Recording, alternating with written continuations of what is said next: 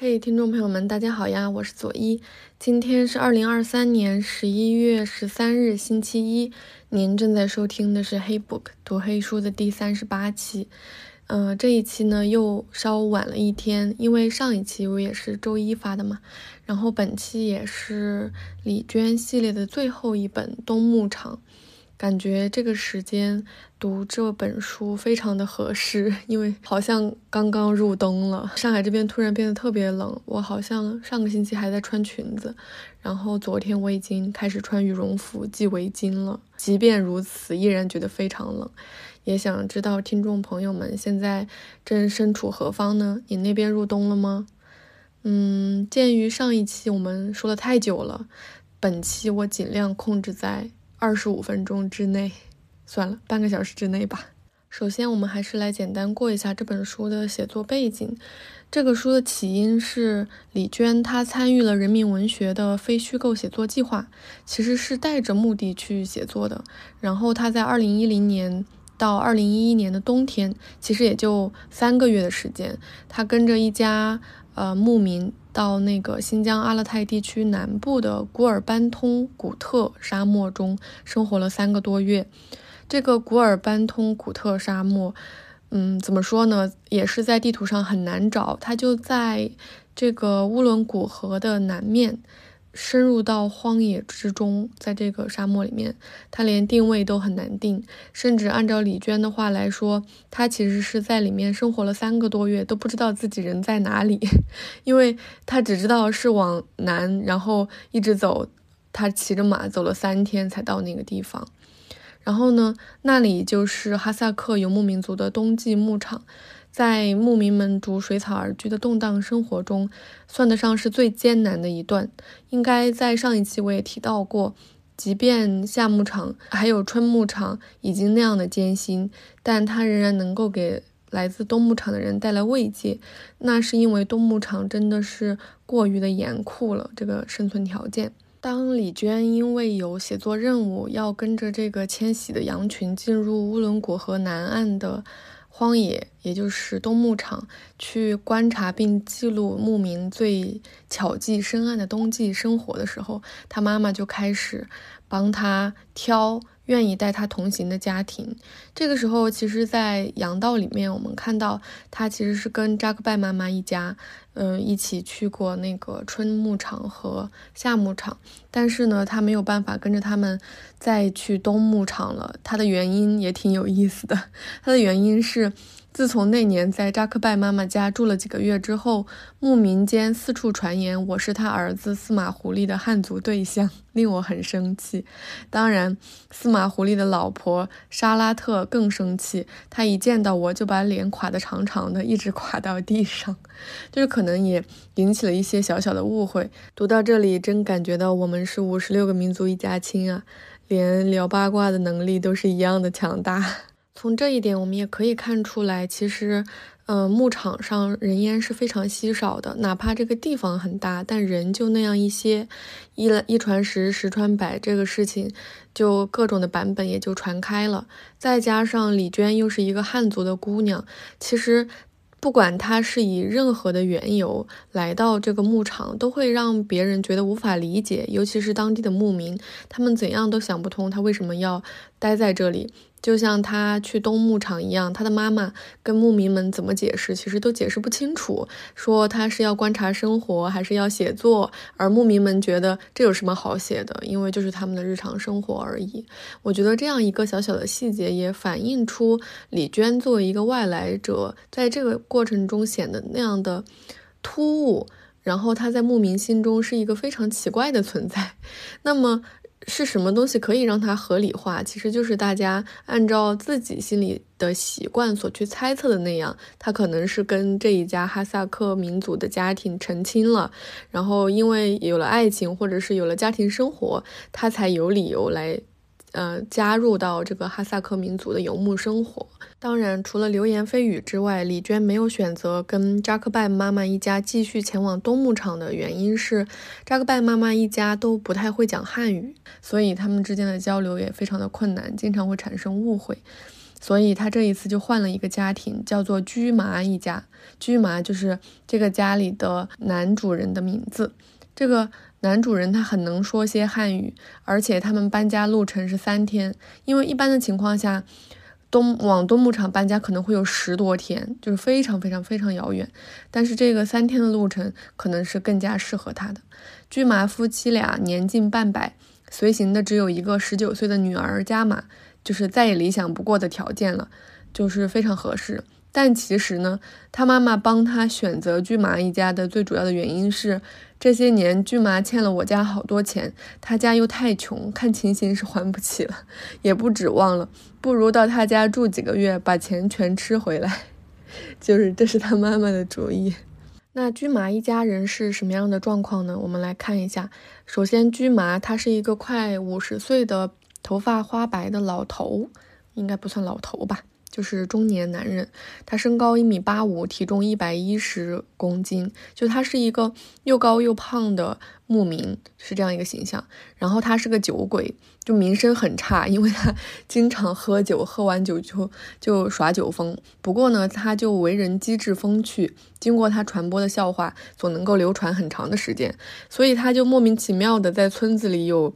很高的威望，就是因为他很幽默，不管在什么样的场合之下，他都能够当那个 cheerleader。可以让大家不冷场，可以让大家开心起来。我觉得这可能就是一个有趣的伊人形象吧，真让人羡慕。不仅如此，他还各项技能都拉满，他他还会做针线活、缝补羊皮袄、手套、袜子，他都行。他还会做饭、挤牛奶、烤馕，就是这些在哈萨克游牧民族的传统认知当中，应该是嗯家里的女主人多多承担的一些家务，他也都会做。而且在呃男主人做的这一块工作里面，就是放羊啊什么的，他都会做的特别认真且专业。他密切观察每一头羊，如果羊生病了，他就会掰着他们的嘴给他们吃药。如果羊比较严重，就是生病比较严重的话，他就会立刻拉他到屋子里住院，就是让羊跟人住在同一个屋里，然后严就是那种细心的照料。而且他放羊的话，他会出门很早，回来很晚，因为要给羊足够的时间让它吃饱饭。然后呢，他还经常帮别人干活儿，特别的可靠。比如说带牧，就是帮别人放羊；修水库、敲葵花籽，什么都会做。但是呢，他可能就是因为常年的劳作，浑身都是病，踝关节、膝关节、脊椎都有大问题，而且。有头痛的病，就天天吃阿司匹林。同时，他的妻子也一样，因为妻子可能干着更加繁琐的活儿，他一天到晚都没有办法停下来。早上要帮赶牛，然后赶骆驼，完了之后要准备一家人的饭食，主要是做饭。呃，去找水源这件事情就非常非常的艰辛，这个后面我会说。但是他妻子脾气特别好，总是冷冷淡淡的，然后也也很少笑。但是呢，他们吵架，他妻子也是安安静静的，并且每次骏马吵架的时候，他妻子都很安静的，一直手上还没有停下来干家务。就算去隔壁家串门儿，他也会带着一张花毡，然后去绣花，是非常非常勤劳的这样一个女性。这对夫妻有四个孩子，大女儿是二十一岁，叫乔里潘，她在伊犁的师范学校学画画。这其实很不容易，是因为她有极高的绘画天分，家里人都不舍得让她放弃，所以即便很辛苦，也让她去很远的地方去学画画。二女儿叫加玛，是十九岁，就是跟李娟相处时间最长的这一家的孩子，因为她初一就辍学了，就帮爸爸妈妈放羊。嗯，是因为他的姐姐要去学画画，然后呢，他弟弟妹妹都要在乌伦古河南岸，就是他们定居的那个点附近去上学。那没有办法，他就成为了家里的补充劳动力，就是去帮他爸妈放羊。其实这个时候，牧民们就是牧民的寄宿学校，呃，各项学费啊什么都全免。几乎都不用交钱，像加玛这样辍学的同孩子其实是很少的。那也就说明，其实他现在过着一种跟同龄人一般来说是比较遥远的生活，因为他其实是在牧场的时间会更多。接下来就是他们的三女儿，叫莎拉古丽，书里面没有说很多，因为她也是在上学。最后是他们的小儿子。小儿子叫扎达，才十四五岁，非常非常的聪明。他也在上学，但是呢，他放寒假之后也来东窝子，也就是东牧场，跟一家人一起生活了一段时间，也对他有一部分的描写。这就是一家里人的情况。我给这一期的节目取名叫《我们永远无法走进的严冬》，是因为读完这一本之后，我真觉得我之前度过的所有的冬天好像都没有这样的酷烈。当然，我是一个取名废物，但是这一期我是很认真的取了名字的。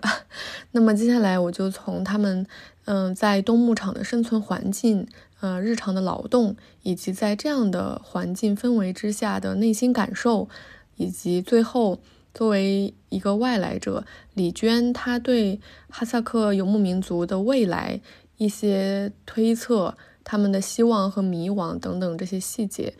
这样大概一二三四个层面来跟大家展开讲一讲，这个我们永远可能都无法走进的严冬是什么样子。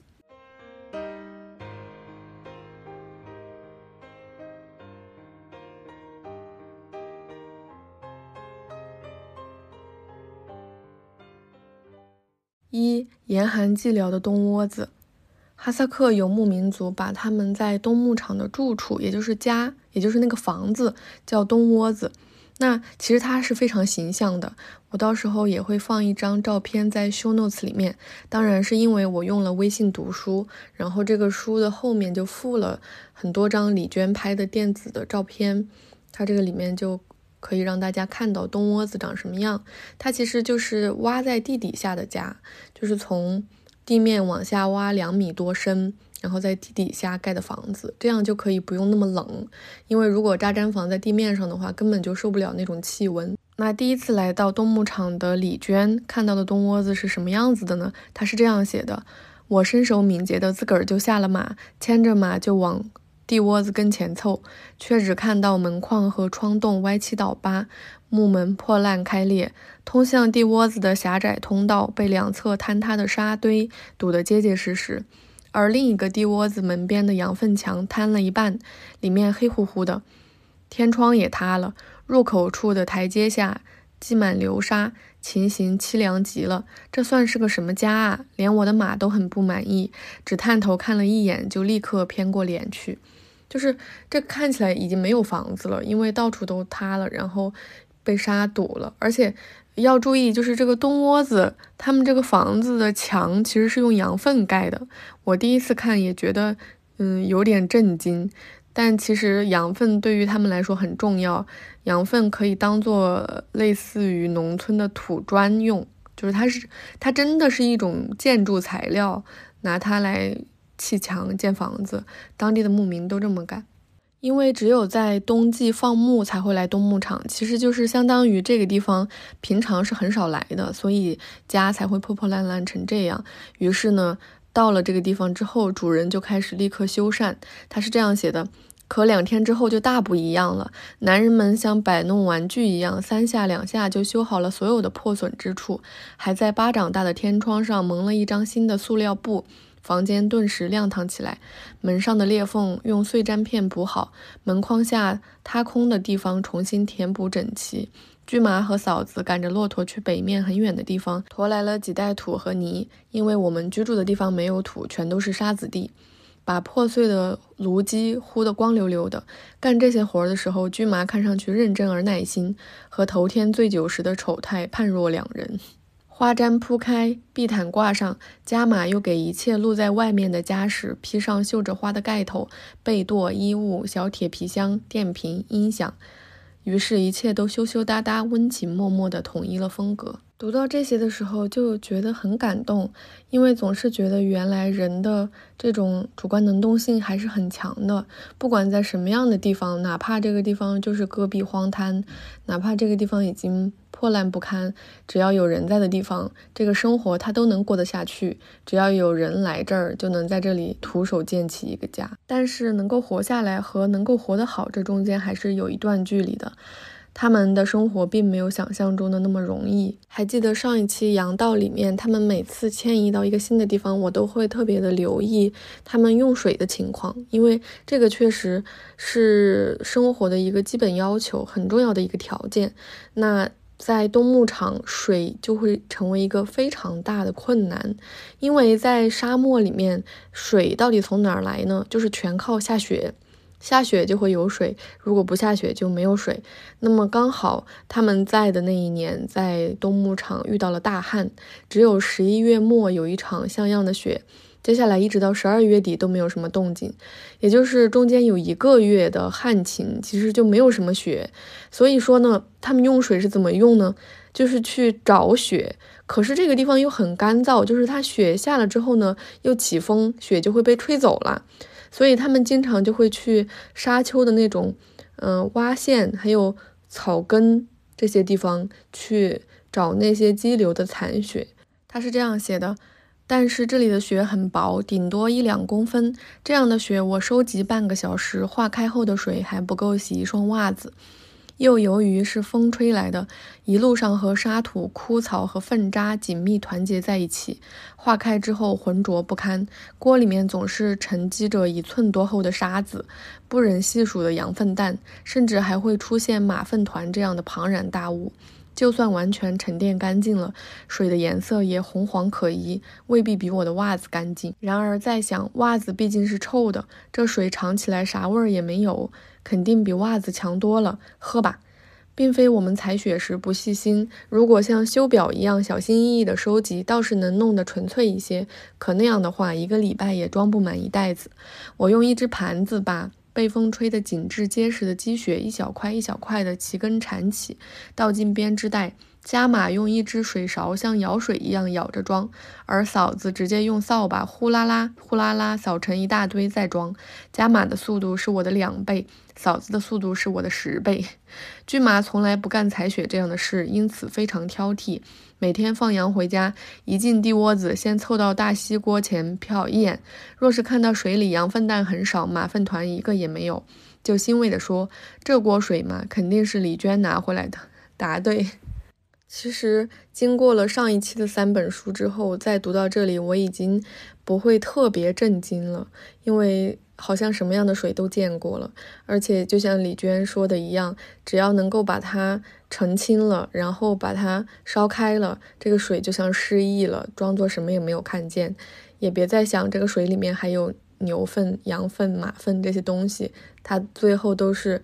烧开了，高温消毒了，大家就还是很正常的食用它。其实用水困难也会引发一系列其他的问题，比如当地就没有办法种植蔬菜，他们也就很少吃到蔬菜水果，所以一家人都有这个维生素缺乏症，手指甲都长得扭七扭八的，都有点营养不良。除了用水困难之外，还有一个最基本的困境就是冷。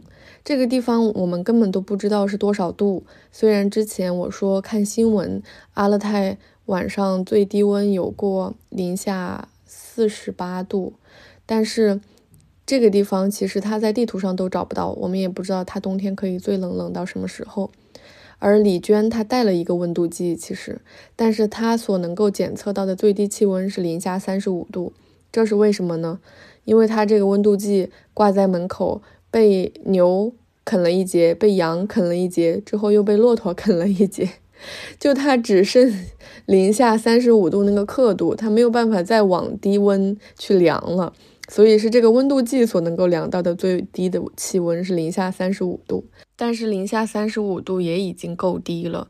并且不同于北方同学们的生活，就是大家更多的可能是从一个室内极限转移到另一个室内，而这室内都有暖气。可是他们在冬牧场的生活不是这样的，大部分的情况下是需要出去放牧的，是都是在室外，而且这个地方是那种一览无余，都是很平坦的地方，要么是草原，要么是。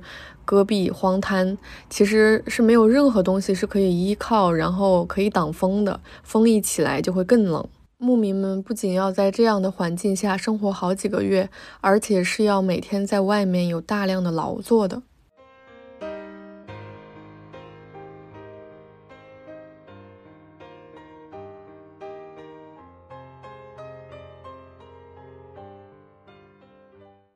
二冬牧场的工作。对于在冬牧场的牧民来说，工作的最大阻碍就是严寒的天气。那么大家要为了这种天气做什么样的准备呢？首先，一大早会有家里的男主人把羊群都放出去，就是跟着羊群一起出发了。那留守在家里的人干什么呢？他们就把羊圈的潮湿的地方翻开晾晒，再铺上干粪渣。接下来还得去清理牛棚，把湿牛粪和被牛尿湿之后结冰凝成冰块的粪土从天窗抛出去，然后里面也垫上干粪渣，不然的话，牛羊晚上一回来，这个地方又特别特别冷，然后牛和羊就很容易生病。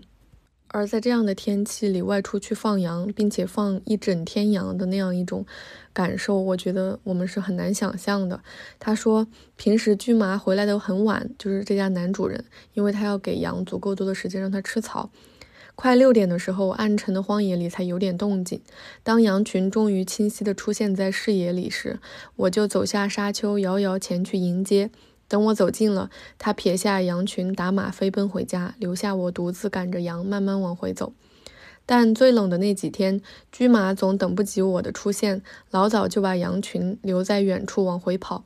等他上了东北面的沙丘，离家还有最后百十米的时候，就像是再也走不动了一样，下了马就地躺倒。嫂子走上前劝他回地窝子再休息，他低声说：“等一等。”慢慢坐起来，抬起腿，让两只脚碰一碰，可能麻木了，看样子着实冻坏了。而我呢，赶羊回来的那一路上，脸颊冻得像被连抽了十几耳光一样疼，后脑勺更是疼得像被棍子猛击了一记。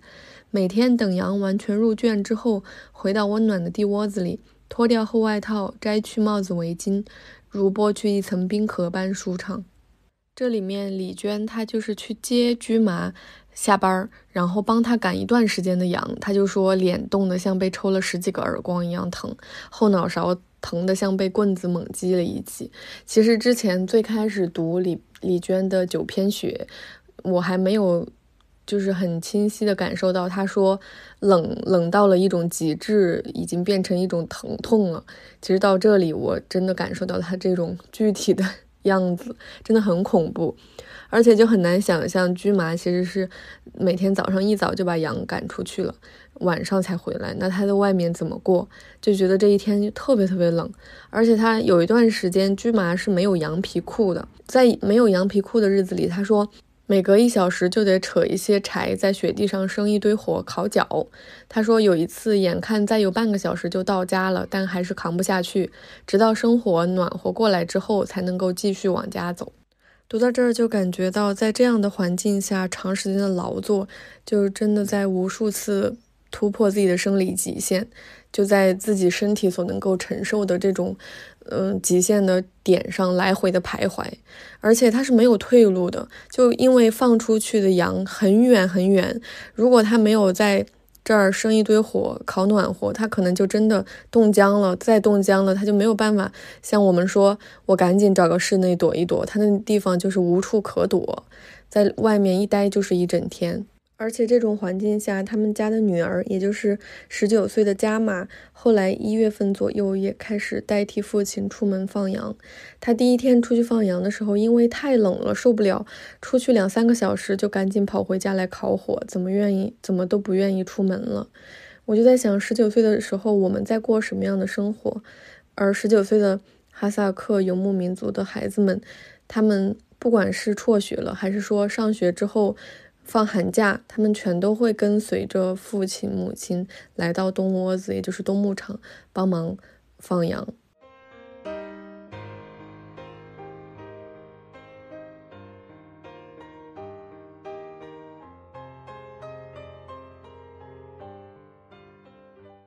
三外来者的孤寂。那在这样的环境下，李娟过着一种怎样的生活呢？除了我们表面可以看到的低温劳作等等这些艰辛的情况，李娟她有更加丰富的内心世界。她自己也说，其实，在很快乐、很热闹的情况下，她是不会拿起笔来记录写作的。大家应该也能够理解，这种情况怎么去记录、怎么去写作呢？那她一般都会在比较寂寞、比较安静。或者内心极为宁静的这个时候，才会拿起笔来写。每次我读到这里，我都会心疼一下，因为我在想，这本书有多少字呢？如果这十几万字，我们一句一句读下来，都是他在冬牧场里对于他所有寂寥生活的细节的记录，那这十几万字是不是就是他所有寂寞时间的集合？然后我觉得在这里面，他最艰难的是，本来这个地方就非常的寂寥，人也很少，他能够听懂他讲汉语的人就更少了。驹马虽然会讲，但是可能也没有那么那么多，而且。他们两个人的交流交流并没有那样的通通畅。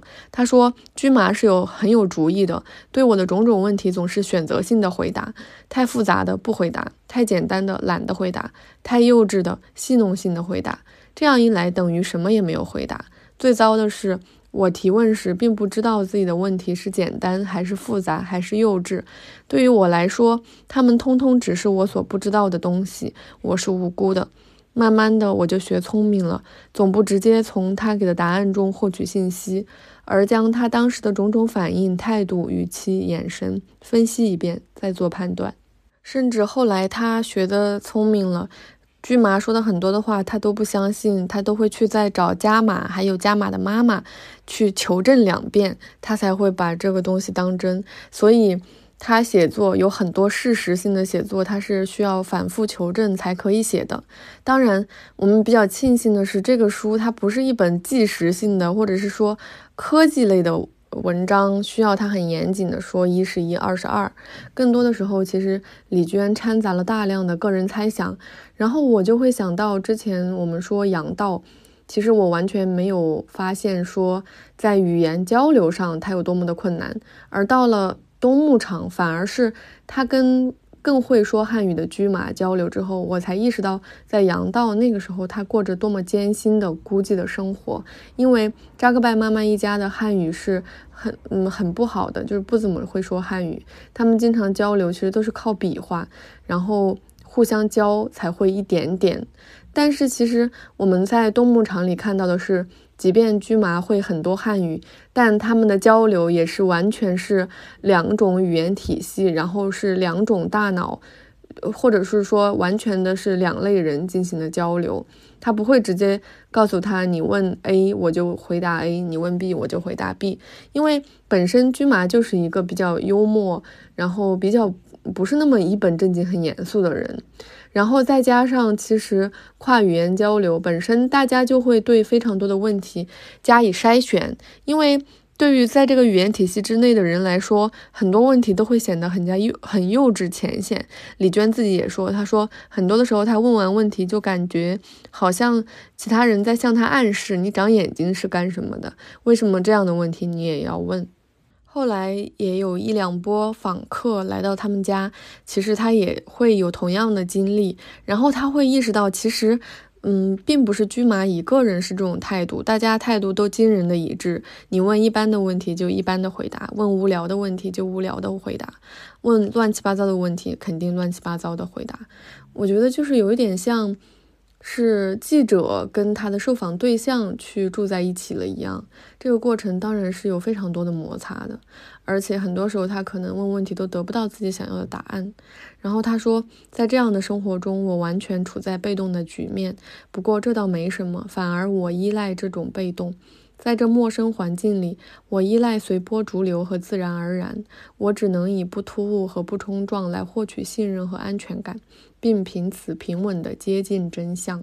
我非常喜欢他说“平稳地接近真相”这句话，因为他从来没有考虑过说要去为这件事情做一个。刨根问底的认证，比如很有意思，说讲到哈萨克族用的日历，其实这个已经涉及到这个民族很重要的文化核心的那一部分，但是由于语言沟通上的障碍，他巨马跟他讲，他还专门拿出笔本，嗯，那个本子和笔来记，他都一点都没有记清楚，因为这是完全两套语言逻辑，最后他也就放弃了，就是他并没有一颗心说我要去在。这种文化上、技术上，给大家做一个很清晰的这种科学上的认证，并不是这样子的。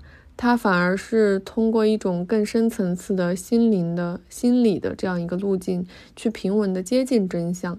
而什么是真相呢？我觉得通过东牧场，我能够看到的是，更多的是他自己双眼的观察，以及在这种交流当中，因为对对方性格的熟悉而反复进行的揣摩和猜测。那谁又说这样的真相不算真相呢？我觉得东牧场给我们的启发之一就是，很多真相并不需要通过语言表述之后才算真相。他在生活当中所经历的一切，甚至他猜测的那一部分，甚至他自己也说，他写作之后再过几年又重新回来重新猜测的那一部分，是不是也算真相呢？我把这个称之为作者的真相，写作的真相。可想而知，在这样的环境下生活是很难让人有安全感的。李娟也自己说，她很缺乏安全感。她说，若是在城市中，若是在人群中，当生活陷入绝境时，还能伸手乞讨，还能在垃圾箱里翻找器物，在那里，人永远都有最低限度的生存保障，永远都有无数活下去的机会。在那些地方，活下去并不是最重要的，最重要的是是活得更好一些。可是荒野不在荒野里，人需要抛弃多余的欲望，向动物靠拢，向植物靠拢。荒野没有侥幸，没有一丝额外之物。总之，我缺乏安全感，除了拼命的吃，我无从把握。好像只有肚子填得满满当当，才有勇气应对一切。总之，在荒野里，吃成了我生命中的头等大事，胃也变作无底洞，从来没有被填满过一次。并且较为彻底地改掉了挑食的坏毛病。我读到这里真的特别有同感，就是，呃，大家都有会提到说夏天太热了吃不下去饭，但从来没有人说过冬天太冷了吃不下去饭。大家一致认为，在冬天越冷越要多吃饭，而且都是去吃热乎乎的火锅、泡面这种东西。我相信大家也会跟我有一样的感受。可能本身人在这种很冷很冷的情况下缺乏热量，你的身体就会对热量有这种渴望。那李娟在这样的环境下，除了冷，还有这种深深的孤寂感。她其实是靠食物去填满她的身体和她的精神。这里面有一篇是专门讲在冬牧场的食物的，光看文字我都觉得半夜好饿。他有说到这个。麦子粥、拌面、抓肉、烤馕，还有牛肉抓饭、土豆炖肉，还有炸鲍尔沙克，我就不一一细说了。感觉越说越饿，希望早晚可以有一天去一趟北疆，把这些东西都吃一个遍。应该有不少伙伴也都去过了，而且还有很多新疆的小伙伴也都跟我说那边吃的很多。也很想问问看大家新疆的美食，我我们可以提前先做一个攻略。但我也在想，其实食物的美味程度也和环境密切相关。比如说在冬牧场这种很严寒的天气下，他们可能吃一个包子就觉得特别的幸福，而且可能会包子里面放一些油渣啊等比较肥腻的东西，都特别的开心。但是如果我们常年生活在很温暖的城市里面，我觉得这些东西可能就没有那样有魅力了。冬牧场的美食只有在冬牧场才能最美，而我们在这本书里面所读到的作为冬牧场的这块土地，可能现在也已经不能再作为牧场了，因为现在在做退牧还草。这本书里面的冬牧场，或许是这片土地最后一次作为冬牧场而存在了。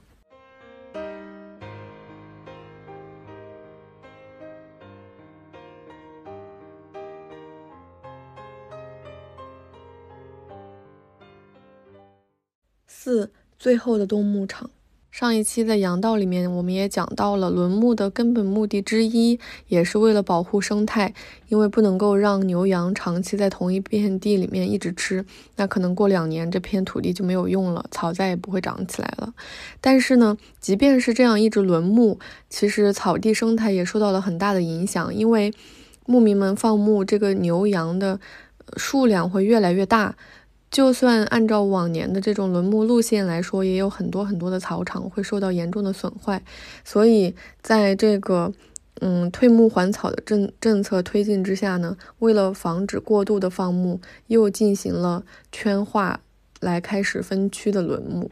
所以说李娟她住的这个地方，就是东牧场这块地，之后就禁止放牧了，就可能在东牧场大家就不会南下到这里了，就南下的羊群到了乌伦古河畔就会停下，不会再到这个李娟所写的东牧场这个位置来。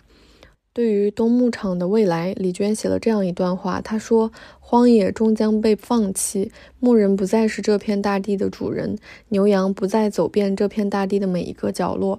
本来就贫瘠单薄的植被将失去它们最重要的养料——牲畜的粪便。”而没有了成群牲畜的反复踩踏，秋天的草籽也失去了使之深扎土壤的力量。它们轻飘飘地浮在干涸的沙地上，扎不下根去，渐渐烂朽，然后在春天的大风中被吹散。脆弱的生态系统越发脆弱，荒野彻底停留在广阔无助的层寂之中。荒野终将被放弃。我觉得这段话，它其实打破了上一期在阳道里面我说的李娟她在。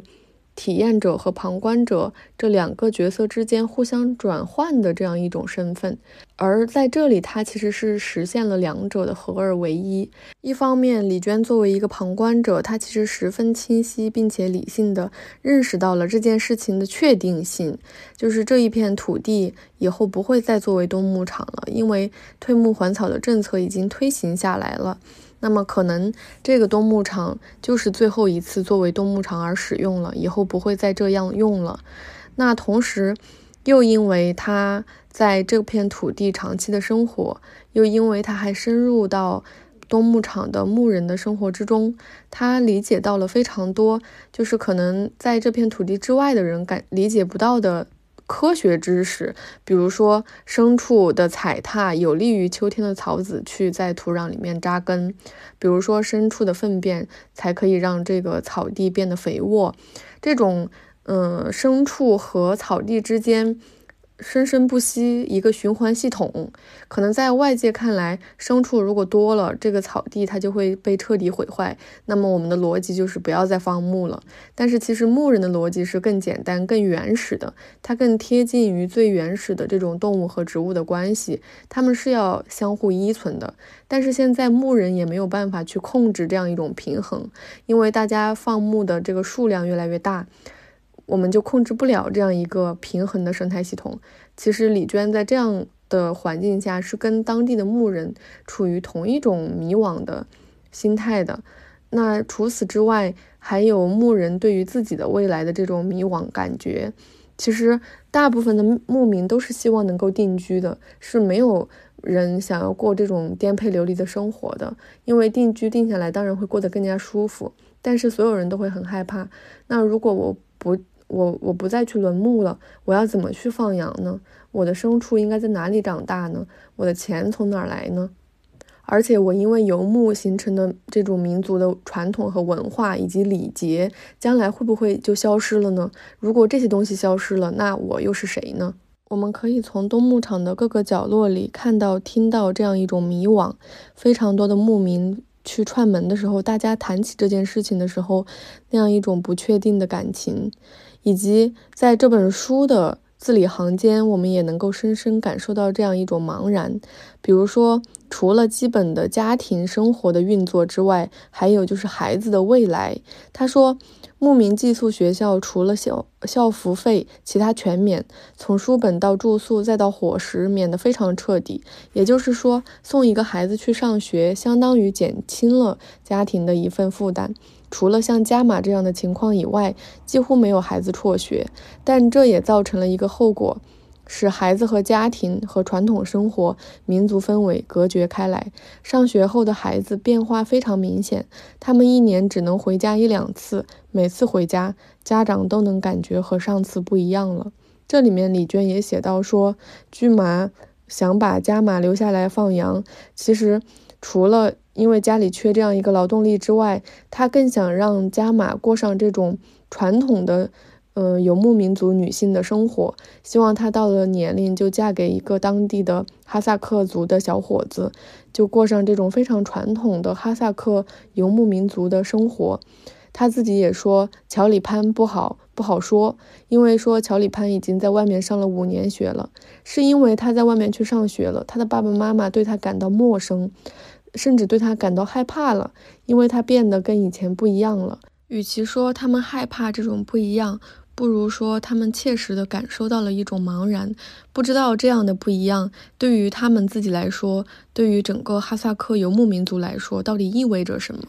读到这里，我一下子就明白为什么李娟在序里说，如果她要向别人介绍她自己是一个什么样的作家，她认为最重要的那一部作品就是《冬牧场》，因为在这本书里面，我看到了一种前所未有的她对于自己非常多重身份的融合。除此之外，她有着《阳道三部曲》里面那样。嗯，风趣幽默、精彩的叙事，还有像可能很多伙伴说最开始读，但是却却觉得不是很好懂的《九片雪遥远的向日葵地》里面那样丰富的情绪感知，一种更多来自于直觉上的东西。我觉得这两样在冬牧场里结合的非常的完美。除了那些非常精彩、风趣的，读起来。让人觉得哈哈大笑的东西之外，还有那种更加深沉而悠远的东西，让你感受到在这个大地上，在一些其他的角落里，还有人不知道明天是什么样子，而我们可能有一部分人已经知道未来的一百年自己会是什么样子了。好了，今天我们就读到这里了。我又超时了，但是我努力控制了，没有让它超到一个小时之后。因为李娟真的很好读，它这里面，即便是一篇很小很小的故事，也可以让人反复读很多遍。这也是我们李娟系列的最后一期，那下一期呢可能会放在下下周。嗯，下周我们暂时先歇一周。其实也是我在考虑，接下来我们应该读谁？有没有伙伴特别喜欢哪位作家？大家也可以留言互动，我们看看接下来我们接下来去读点什么。那我们就下一期不见不散哦。